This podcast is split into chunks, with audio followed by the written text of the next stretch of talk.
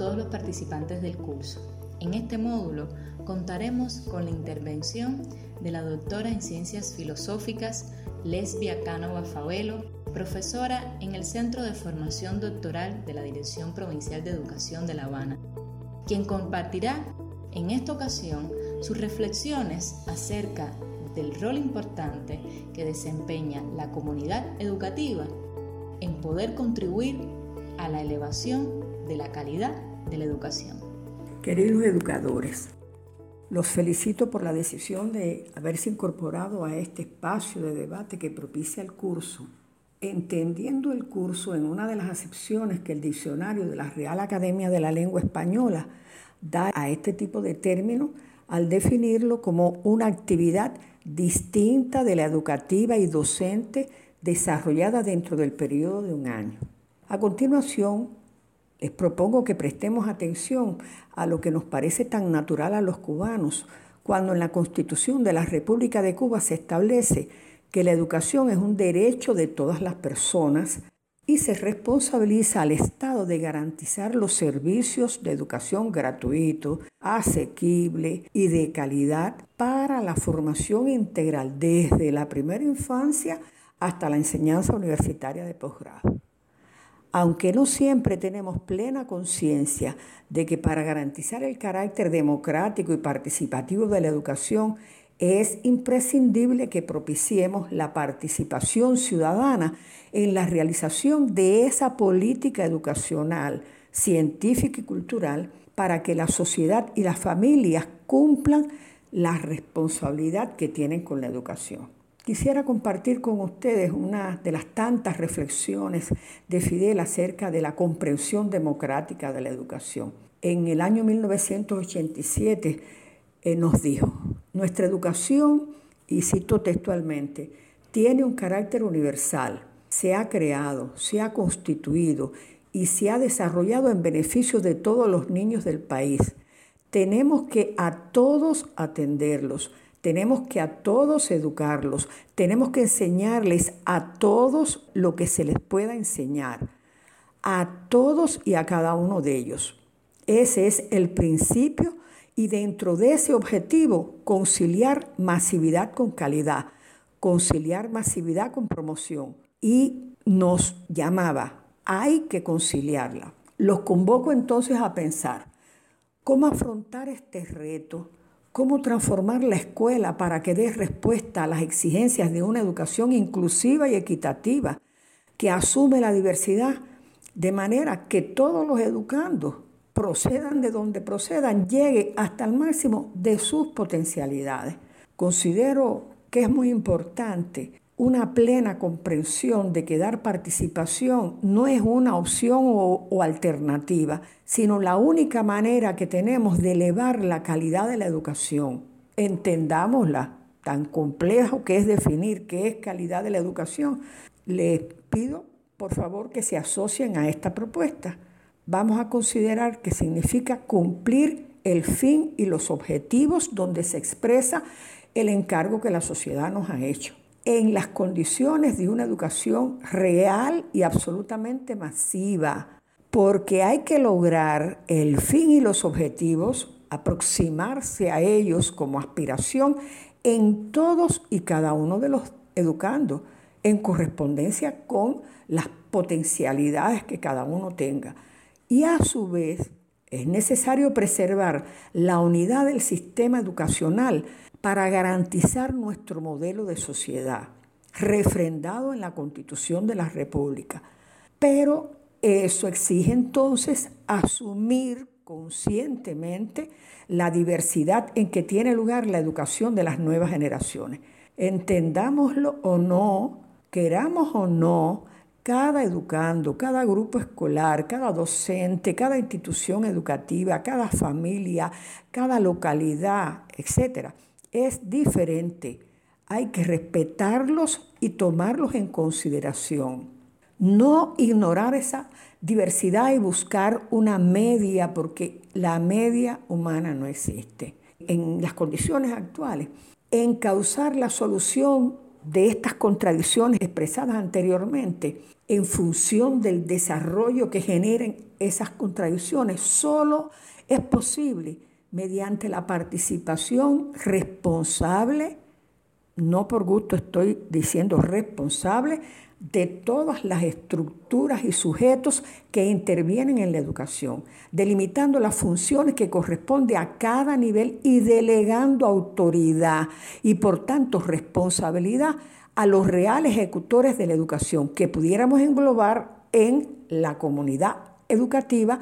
organizada en torno a las instituciones y modalidades educativas. Una verdadera comprensión del profundo cambio que promueve el tercer perfeccionamiento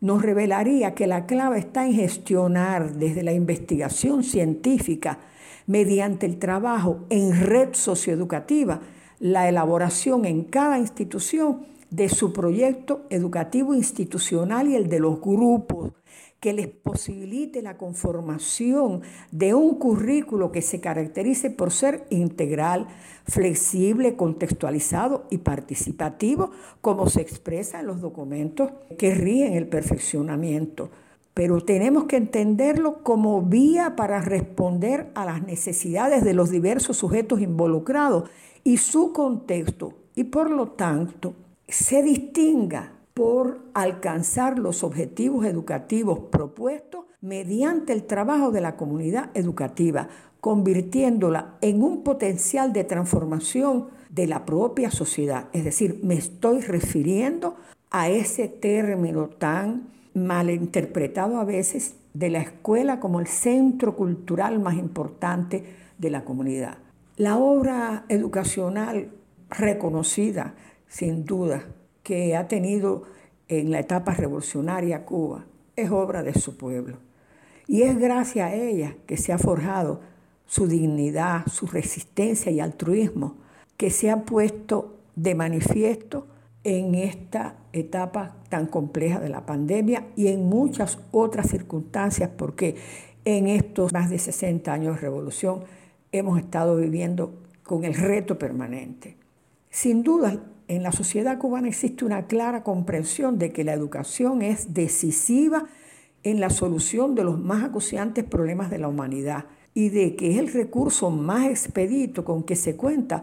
para su crecimiento sostenible en todos los órdenes, para afrontar los grandes males que nos azotan y que sin ella no puede pensarse en libertad, independencia y soberanía en el pensamiento político, no solo en el educativo, en el pensamiento revolucionario a lo largo de los siglos, ha estado presente esta idea. No son solo Martí y Fidel, que son dos figuras clave, ha estado presente en el pensamiento. A esta comprensión del papel de la educación se asocia la recurrente expresión de que la escuela tiene que ser clave para la respuesta para desarrollar una educación equitativa e inclusiva que reconozca la diversidad. Desde las posiciones del marxismo no se concibe la construcción de una sociedad socialista sin la participación activa y consciente de toda la ciudadanía. Por eso no se asumen los conceptos de participar, participación, como simples palabras de constante uso en la actualidad, o digámoslo entre nosotros,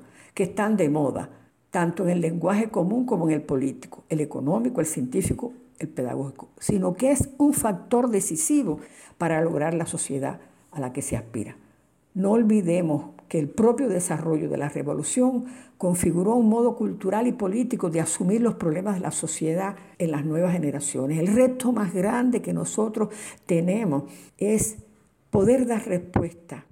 a que los jóvenes, que son el resultado de una sociedad que los colocó en el centro de su atención, que tienen un nuevo sentido de la dignidad, de la autoestima, un enriquecimiento espiritual que les genera otras necesidades y los conduce a formularse aspiraciones muy superiores a las de sus padres y sus abuelos. Este elemento de carácter sociopsicológico está condicionando el cambio en las condiciones de vida y tenemos los educadores que tomarlo muy en cuenta cuando de educar se trata, porque ponen un primer plano las contradicciones que se manifiestan entre los intereses personales y los sociales en cuanto a generaciones, sectores, grupos sociales e individuos. De ahí que Urge cambiar la conducción del sistema educativo de forma tal que mantenga la unidad, dando cabida a través de decisiones explícitamente establecidas a la diversidad en que transcurre el proceso educativo,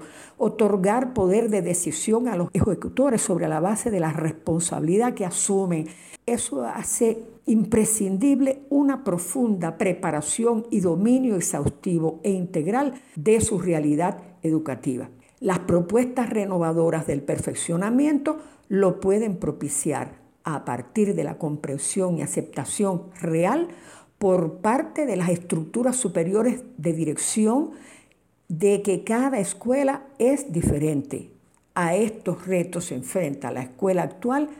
en su esfuerzo de innovación, replanteo para responder no solo por la fuerza de trabajo técnica y profesional, sino por los ciudadanos que se necesitan para la construcción de la sociedad cubana. Y termino retomando a Fidel. Hoy se trata de perfeccionar la obra realizada y partiendo de ideas y conceptos enteramente nuevos. Hoy buscamos lo que a nuestro juicio debe ser y será un sistema educacional que se corresponda cada vez más con la igualdad, la justicia plena, la autoestima y las necesidades morales y sociales de los ciudadanos. Les deseo mucho éxito en este curso, que les sea útil y que cada vez piensen en el compromiso tan extraordinario que tenemos los educadores cubanos. Gracias por escucharme.